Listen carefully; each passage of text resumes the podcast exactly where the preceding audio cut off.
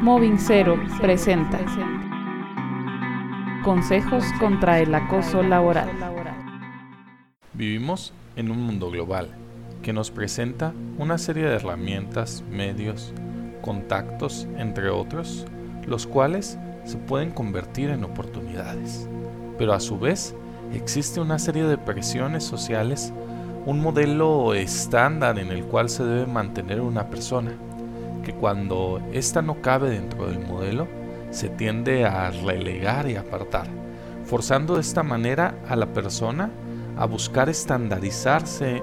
en muchas ocasiones a costa de sus valores morales. En primera instancia, encontramos la presión por el desarrollo laboral. Es indudable que existe un deseo humano natural de tener reconocimiento laboral, encontrar satisfacción dentro del área en que nos desarrollamos, de donde han surgido numerosos estrategas, motivadores, coach, libros, entre otros, que sugieren herramientas para alcanzar el mal llamado éxito laboral, como si se tratase de un estándar de posicionamiento.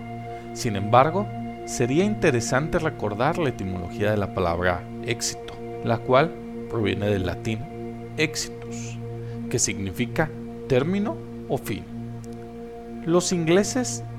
también lo adaptaron como la palabra éxito o su equivalente en español, salida, por lo cual el éxito no es encontrarse en lo más alto del escalafón laboral, sino obtener, entiéndase, éxitos,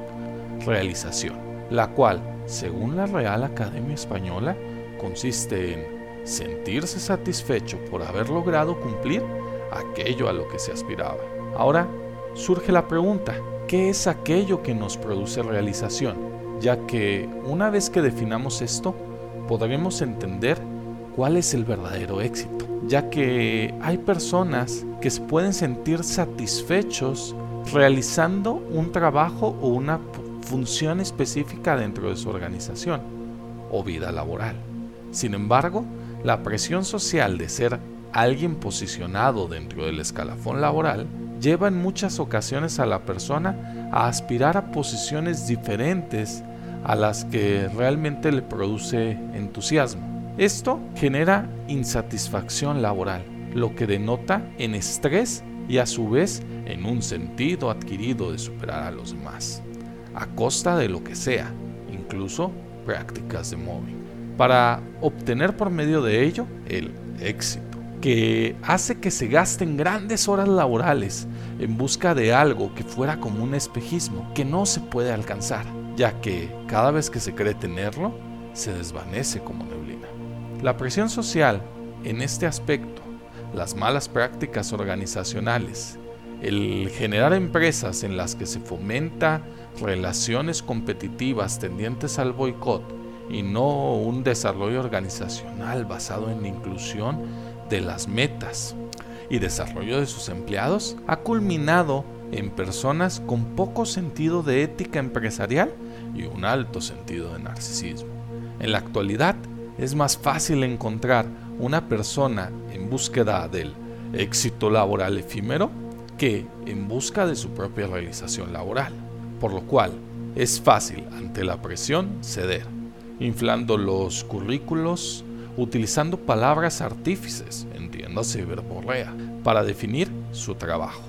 Pisar a los demás para ascender de puesto, entre otras series de prácticas eh, totalmente fuera de toda ética, y no con tranquilidad, sabiendo que su trabajo es valorado, generando en ellos una verdadera satisfacción. En palabras del autor Stephen Covey, llena tu trabajo de vida y no tu vida de trabajo. En segunda instancia nos encontramos la presión económica. El dinero no es malo, lo malo es quien se ve controlado por el dinero. En los ambientes laborales también se desarrolla una presión por los bienes materiales. Observamos cómo el teléfono móvil cobra una importancia dentro de la vida de las personas. Hay quienes son juzgados de acuerdo a la marca de su aparato electrónico, o bien la marca o modelo del vehículo que manejan, e incluso la ropa que se usa, situación que da estatus y por ende produce una presión por adquirir los mismos. Hace unos días, dentro de una empresa perteneciente a la industria maquiladora, observé cómo utilizaban como estrategia para reducir el ausentismo laboral una pancarta en la cual se indicaban qué compensaciones económicas se perdían por faltar un día injustificadamente laboral. Y al final escribían, con ello pudieras pagar tu abono de tu smartphone nuevo. E incluso mencionaban una tienda departamental que los vende en abonos semanales, reconocida en el mercado mexicano por sus sobreprecios, bajo la excusa de otorgar créditos a casi cualquier persona en abonos chiquitos. Esto nos lleva a una situación de clasismo dentro de los lugares de trabajo y también propicia que exista esta herramienta para que aquellos quienes tienen intención de destruir a una persona psicológica o moralmente utilicen como excusa esta presión para influir en otras personas, convirtiéndolos en cómplices o testigos mudos de una situación de mobbing. Por último, nos encontramos con el trabajo bajo presión por metas mal planeadas y mal planteadas. En la actualidad, es una aparente virtud quien puede realizar trabajos bajo este factor de presión, quien normalmente se cree que piensa con la cabeza fría en situaciones de estrés, convirtiéndolo en algo destacado o favorable para ciertos puestos, sobre todo mandos medios o directivos. Sin embargo, en muchas ocasiones el trabajo bajo presión se da no por las condiciones mismas del trabajo, sino que éstas se facilitan por metas mal planeadas o planteadas. Cuando el objetivo de la organización está enfocado principalmente en resultados, en muchas ocasiones se pierde la perspectiva de las personas, lo que desemboca en que existe una cadena de presión en la que,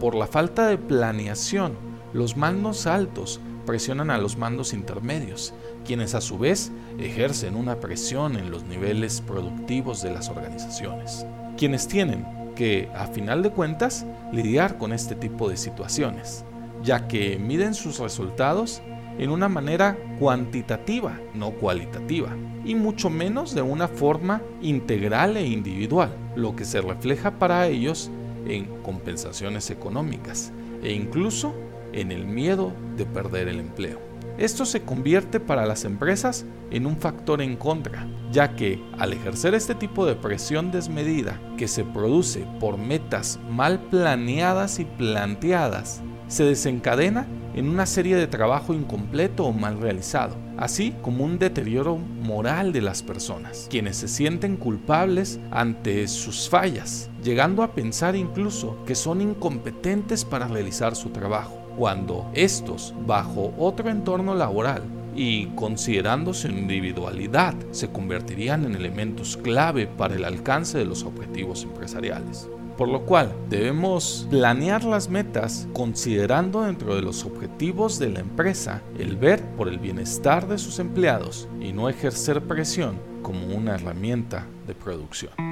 Para más información visita www.movingcero.com o búscanos en nuestras redes sociales como Moving.